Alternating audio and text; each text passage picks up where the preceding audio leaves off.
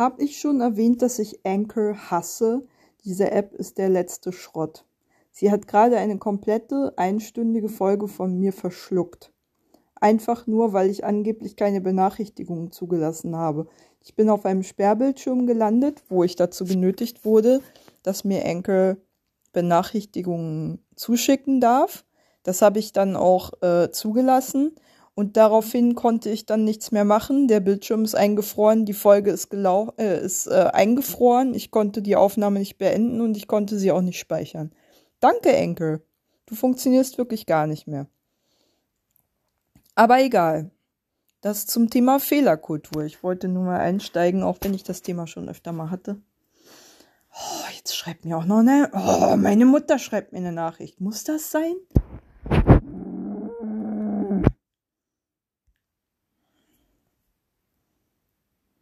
Oh, ich will jetzt nicht mit meiner Mutter reden. Nee, danke.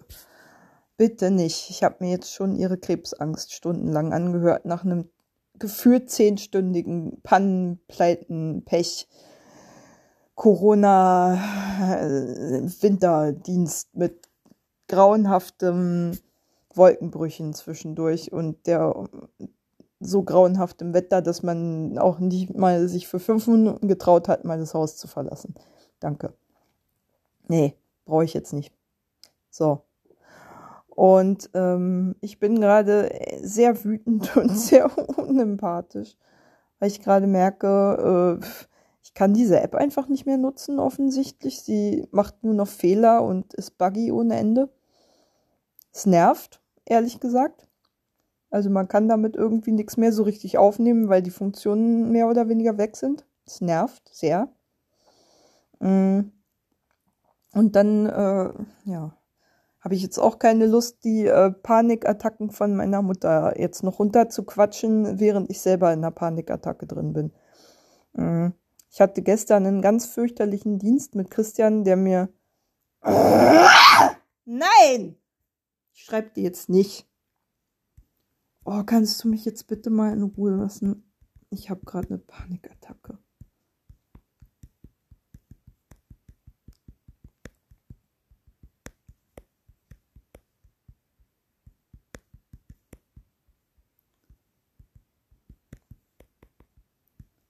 Das bringt jetzt nichts.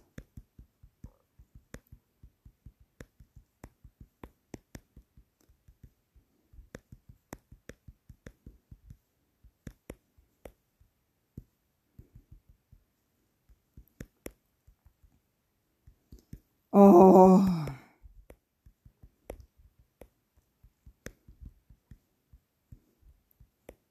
Entschuldigung, ich muss gerade mal meiner Mutter sagen, dass ihre Angst jetzt ihre Angst ist und nicht meine. So. Sorry.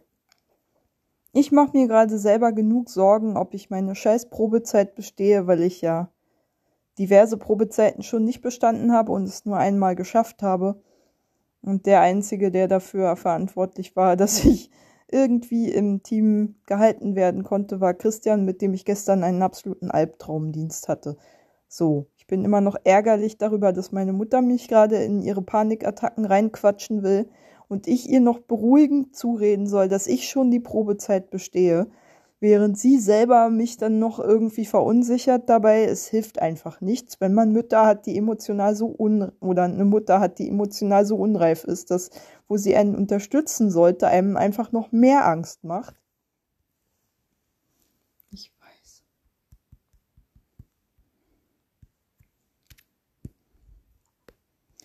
Aber da muss ich jetzt einfach mal eine Grenze ziehen. Es tut mir leid. Auch wenn es ein bisschen hart ist. Ähm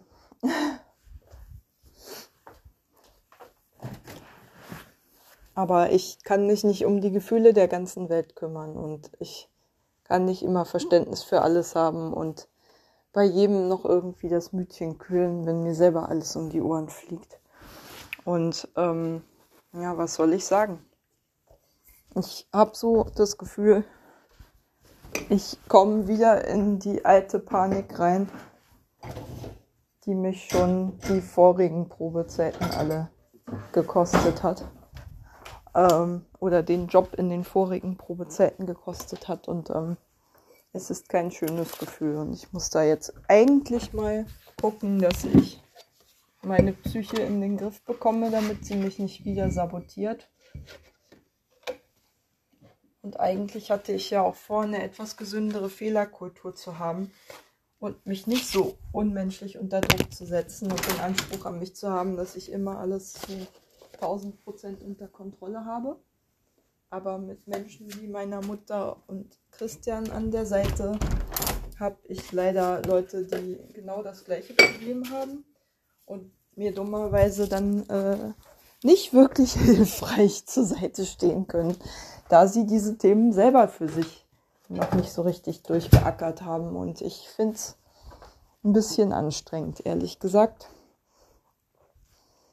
dann immer noch für ihre Gefühle mit Verantwortung übernehmen zu müssen, wo sie es selber nicht können, mit ihrer eigenen Unzulänglichkeit und Schwäche halt nicht klarkommen und dann außerdem noch mit meinem eigenen Gefühl von Unzulänglichkeit überfordert zu sein. Es ist mir gerade einfach ein bisschen zu viel. Ähm, deswegen, oh, nee, kann gerade nicht kann gerade nicht noch Therapeutin sein in der Rolle, wo ich selber schon so verunsichert bin und noch irgendwie die ganze Zeit die Starke spielen, die dann noch andere aus ihren Ängsten rausquatscht. Selbst wenn, äh, rausquatscht, selbst wenn ich diejenige bin, um die sich diese Ängste drehen. Ich kann das gerade nicht.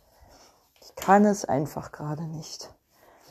Ich bräuchte jemanden, der mir irgendwie gut zuredet und an mich glaubt, aber die Leute, die ich um mich rum habe, sind nur Leute, die sagen, ja, was kannst du machen, damit du es schaffst? Oh Gott, wie sollst du es nur schaffen? Du hast doch sonst auch schon nichts geschafft. Verdammte Scheiße, wie soll das nur gehen? Oh, es wird alles furchtbar. Ähm, ja, das ist halt nicht das, was ich brauche. Ich bräuchte mal vielleicht jemanden, der an mich glaubt, aber anscheinend gibt es diesen jemand nicht. Naja, muss halt das wohl sein, schätze ich. Mm. Ja scheiße, wie es halt ist. Und ich glaube ehrlich gesagt auch, ähm, ich komme da nur raus aus dieser Angst, die Probezeit nicht zu bestehen, wenn ich mir selber erlaube, Fehler zu machen. und nicht perfekt zu sein. Und echt zu sein und irgendwie von diesem Anspruch wegkomme, von heute auf morgen ein anderer Mensch zu sein, der immer alles unter Kontrolle hat und immer irgendwie stark ist und niemals irgendwie Gefühle zeigt und diesen ganzen blöden toxischen Mist, den man in dieser Kultur mit der Mutter nicht aufsaugt. Und ähm, was soll ich sagen? Ich fürchte, ich habe mir da wahrscheinlich die falsche Umgebung für ausgesucht, weil der Pflegebereich nochmal besonders voll ist von Leuten, die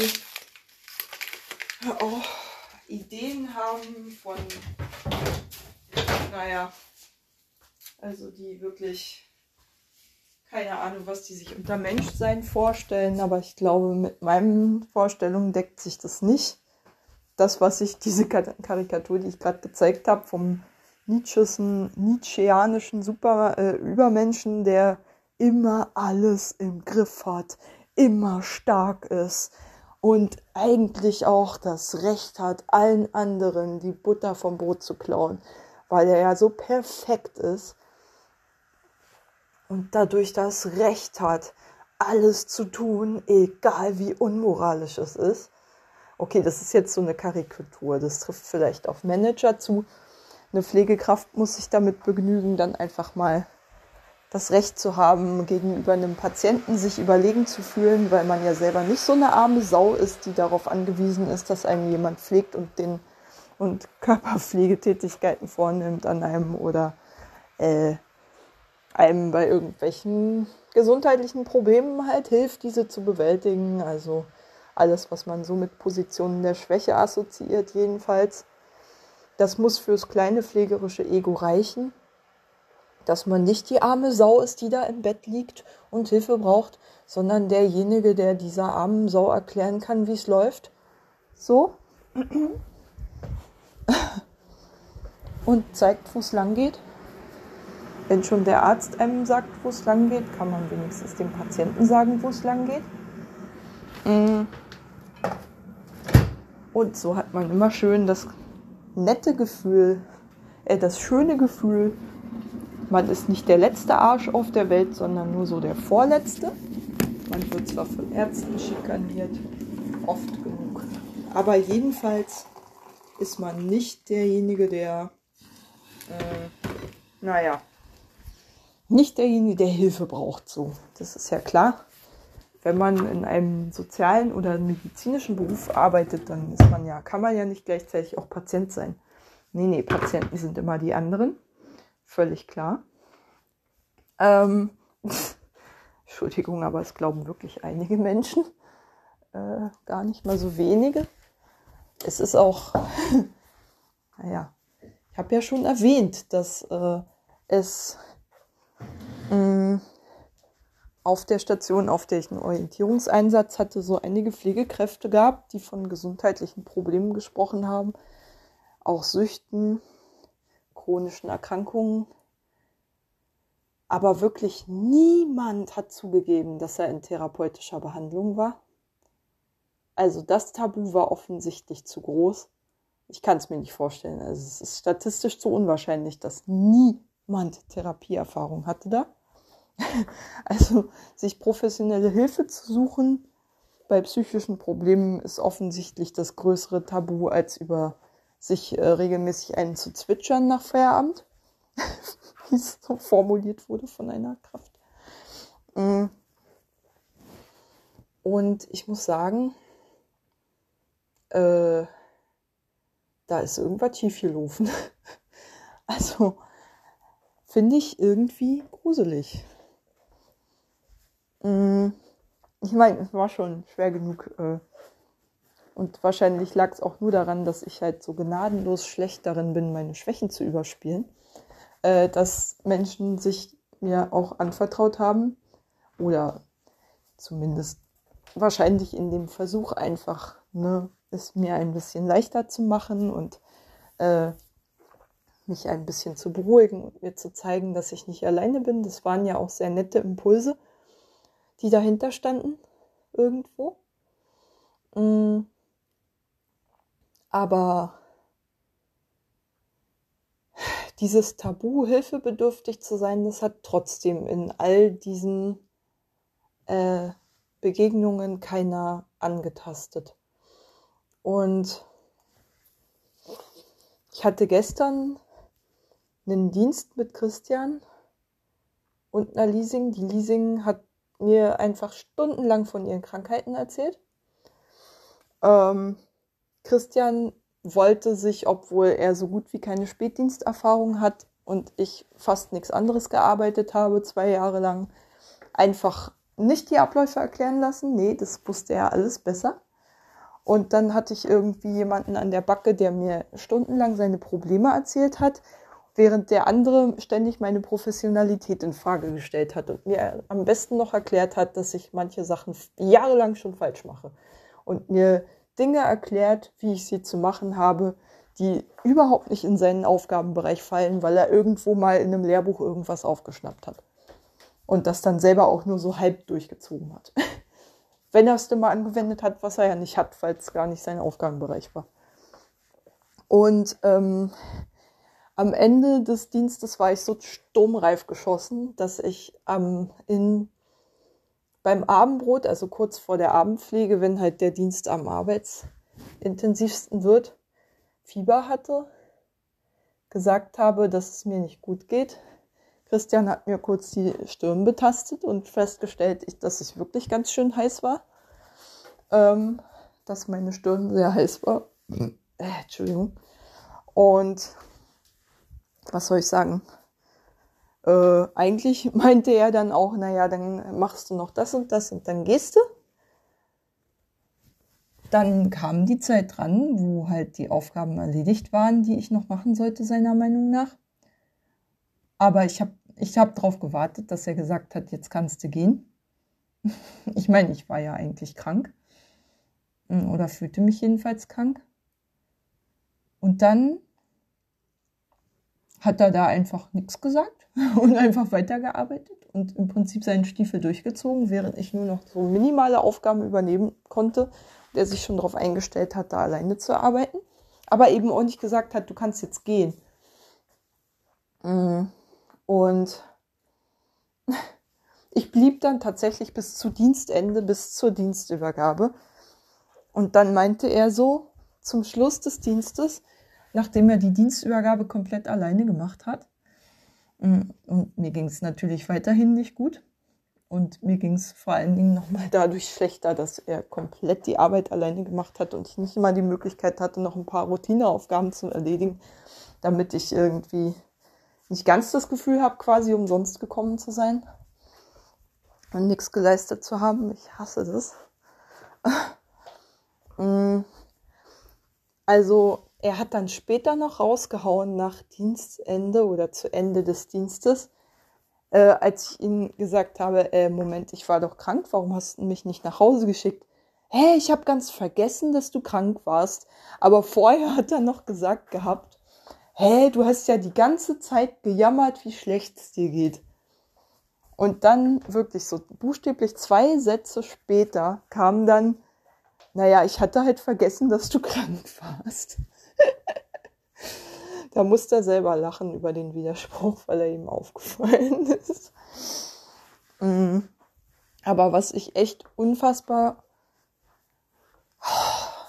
grauenhaft von ihm fand, war, dass er mir noch vorgeworfen hat, so zu Ende des Dienstes und worauf ich dann auch heulend zusammengebrochen bin, dass er der Meinung ist, wenn man gesundheitliche Probleme hat, hat man einfach nichts zu suchen im Dienst. Man müsse immer 100 Prozent für die Bewohner da sein können. Immer.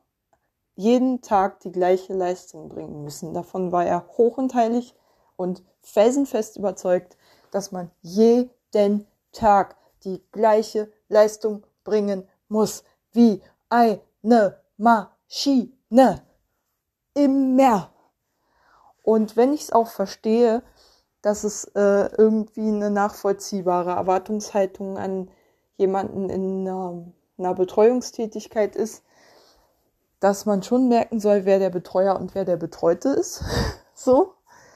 Ähm, und dass es um die Bedürfnisse des Betreuten halt eher gehen soll als um die des Betreuers, glaube ich dennoch nicht, dass es eine realistische Erwartung ist, jeden Tag die gleiche Leistung bringen zu können. Über Jahrzehnte hinweg. So. Und immer konstant arbeiten zu können. Immer gleich gut das ist, so sind Menschen nicht, meiner Meinung nach. Und dass darin auch nicht mal Raum dafür ist, dass man sich einfach mal ein bisschen schlechter fühlt. Ich meine, ich weiß ja, normalerweise formuliert er das auch nicht so hart. Ich meine, mm, er hat schon auch eigentlich schon öfter mal gesagt, na ja, klar, merkt man ja auch zu Dienstbeginn, wie der andere so drauf ist. Und dann äh, versucht man schon die Arbeit so oft zu teilen, dass es für jeden halt passt. Aber er lästert eben auch immer sehr, sehr über chronisch kranke Kollegen, mm, die halt häufiger mal ausfallen, obwohl er selber Migräne hat. Vielleicht gerade, weil er selber Migräne hat. Und ähm, das ist ein stetiger Zankapfel zwischen uns, weil ich mich natürlich mit den chronisch kranken Kollegen identifiziere, die aus seiner Sicht so die Durchschlaucher sind, die irgendwie dem Rest des Teams ihre Arbeitslast überhelfen. Ähm, und ich glaube, die Wahrheit liegt irgendwo in der Mitte. Natürlich gibt es gesundheitliche Grenzen für so eine Tätigkeit. Eine gewisse Grundbelastbarkeit sollte da sein. Aber so hart, wie er es gestern formuliert hat, dass man echt buchstäblich nicht arbeiten darf, wenn man sich mal ein kleines bisschen weniger leistungsfähig fühlt als sonst, weil man immer konstant die hohe, also das hohe Niveau, die gleiche Leistung bringen können muss. Und ansonsten ist man buchstäblich nicht geeignet für den Beruf, wenn es zu oft vorkommt, dass es nicht so ist. Ähm, dann äh, fehlt mir das Verständnis dafür. Weil natürlich will ich auch nicht, dass andere für mich mitarbeiten müssen. Aber dennoch muss ich eben damit leben, dass ich eben auch Tage habe, an denen es mir besser geht und wo ich sicherlich eine angenehmere Betreuungsperson für meine Klienten bin oder Klientinnen bin. Oder äh, Tage, an denen es halt nicht so ist und sie sich eher denken, oh Mann, die hat genug mit sich zu tun. Lassen wir sie mal in Ruhe. Das sollte natürlich nicht die Regel sein, das ist ja völlig klar. Aber nichtsdestotrotz kann es schon mal vorkommen, dass ein Bewohner sich auch denkt, hm, heute spreche ich mal vielleicht doch eher die an, weil die hat vielleicht gerade ein bisschen weniger mit sich selbst zu tun. Das kann man ja einem Bewohner nicht verbieten, dass er diese Wahrnehmung hat. Oder lieber jemanden haben möchte, der ein bisschen stabiler ist. Sowas lässt sich auch gar nicht vermeiden. Ähm, sei es nur, dass jemand irgendwie, was weiß ich, schlecht geschlafen hat oder so. Es ist doch, also diesen Anspruch zu haben, quasi immer die konstante Leistung zu bringen, das ist echt, wenn man mit Menschen arbeitet, in Beziehungen, glaube ich, Quatsch. So. Das ist echt Quatsch. Ich glaube, man sollte dem Betreuten zugewandt sein und man sollte ihre Bedürfnisse sozusagen über seine eigenen stellen, weil sonst funktioniert Betreuung nicht.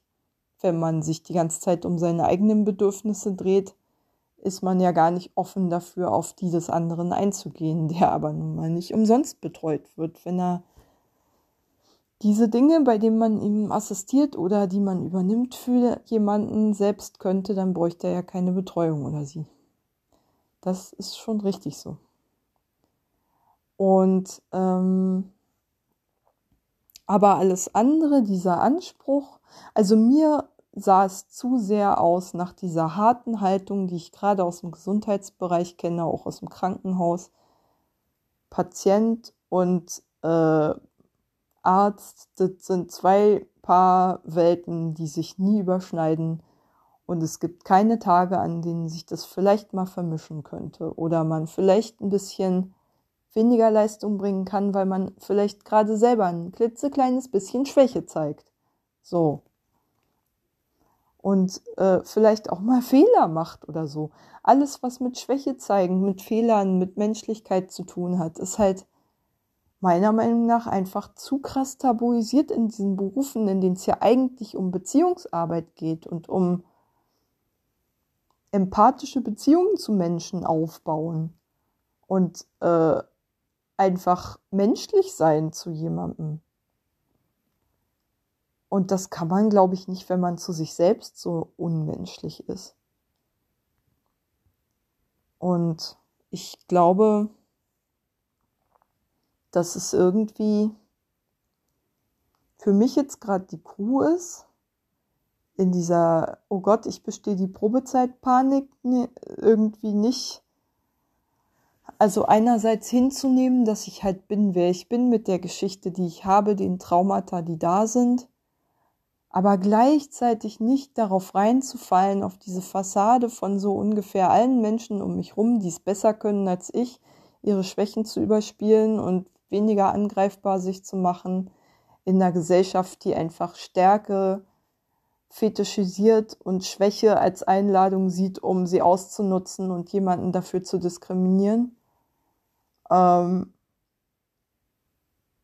da halte ich es, glaube ich, einfach für eine gute Idee, wenn ich selber mit meinen eigenen Schwächen gnädig umgehe, wenn es schon sonst keiner kann, offenbar. Und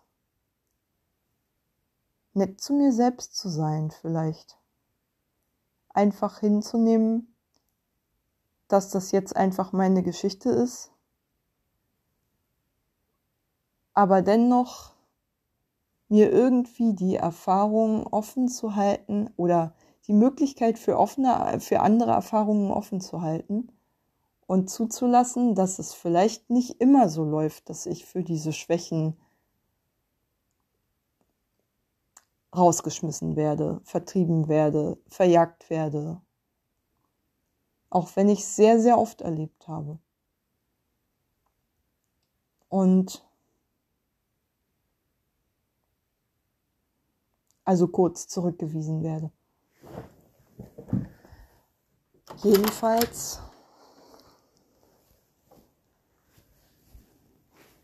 hm.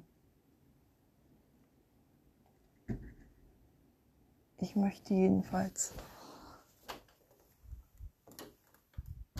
ähm, an den Punkt kommen, wo ich verstehe, dass andere Menschen ihre Schwächen auch nur überspielen und oft genug einfach vieles von dieser Stärke Fassade ist, dass es okay ist, Schwäche zu zeigen in bestimmten Kontexten und in einem bestimmten Maß. Und ich aber trotzdem nicht vergesse, dass ich ja schon mal in der Lage war, eine Probezeit zu bestehen und eine Betreuerrolle zumindest zu meiner Zufriedenheit, soweit es geht, eben unter widrigen Umständen auszufüllen. So und dass ich eigentlich nicht der Meinung bin, so wie Christian das gestern transportiert hat oder meine Mutter die ganze Zeit befürchtet, dass ich einfach so unzulänglich und so unfähig bin, dass ich einfach dazu verdammt bin, immer wieder zu scheitern, auch jetzt wieder. Ich glaube, diese Erzählung über mich darf ich nicht so unkritisch annehmen, muss mich daran erinnern, oder möchte mich gerne daran erinnern, dass ich es ja auch schon mal, wie gesagt, mit meiner Händearbeit geschafft habe, mir eine Position zu erarbeiten, wo ich mal nicht verjagt wurde und ausgestoßen.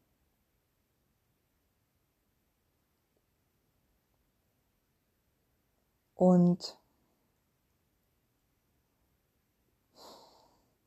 ich trotzdem meine Geschichte haben darf die zu mir gehört und für die ich mich auch nicht schämen muss.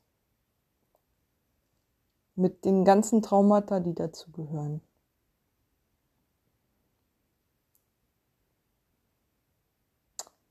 Und ich nehme mir vor, egal was die nächsten Monate auf Arbeit so passiert, dass ich das nicht vergesse,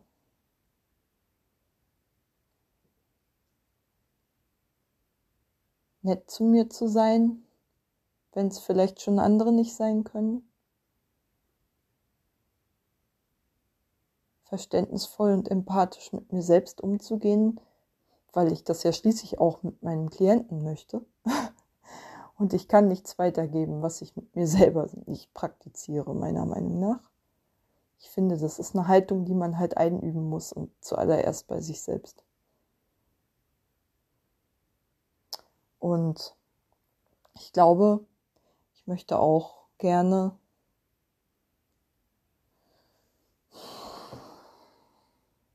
dahin kommen, dass ich irgendwann mal sagen kann, meine Geschichte ist meine Geschichte und gehört zu mir und es gibt keinen Grund, sich dafür zu schämen. Egal wie einsam ich mich damit fühle und egal wie sehr ich das Gefühl habe, ich bin der einzige Mensch auf der Welt, der genau das so durchlitten hat, denn das ist ja immer so.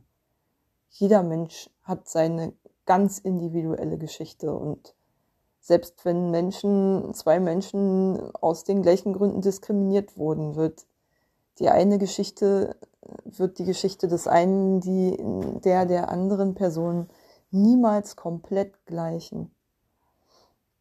Und ich glaube, ich möchte verstehen, dass ich vielleicht auch mit anderen Menschen doch mehr gemeinsam habe, als mir bewusst ist, immer wenn ich mich so furchtbar einsam fühle und unzulänglich mit meinen eigenen Schwächen und Traumata. Möchte ich irgendwie verstehen zumindest, dass es anderen Menschen auch ähnlich geht. Selbst wenn ich vielleicht zu wenig Kontakt zu anderen habe, um das zu wissen, also und nachvollziehen zu können und mitfühlen zu können. Und ich möchte gerne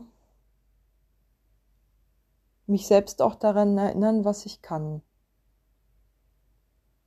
Ohne dass ich dann gleich die, den Anspruch an mich habe, dass ich es immer zu jeder Tages- und Nachtzeit und in jeder Verfassung können muss. Bedingungslos. Weil, nee, so ist es nicht. So funktionieren Menschen nicht.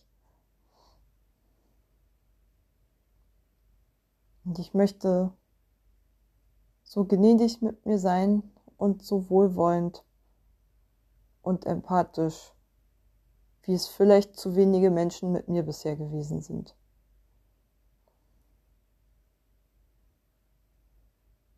Ja.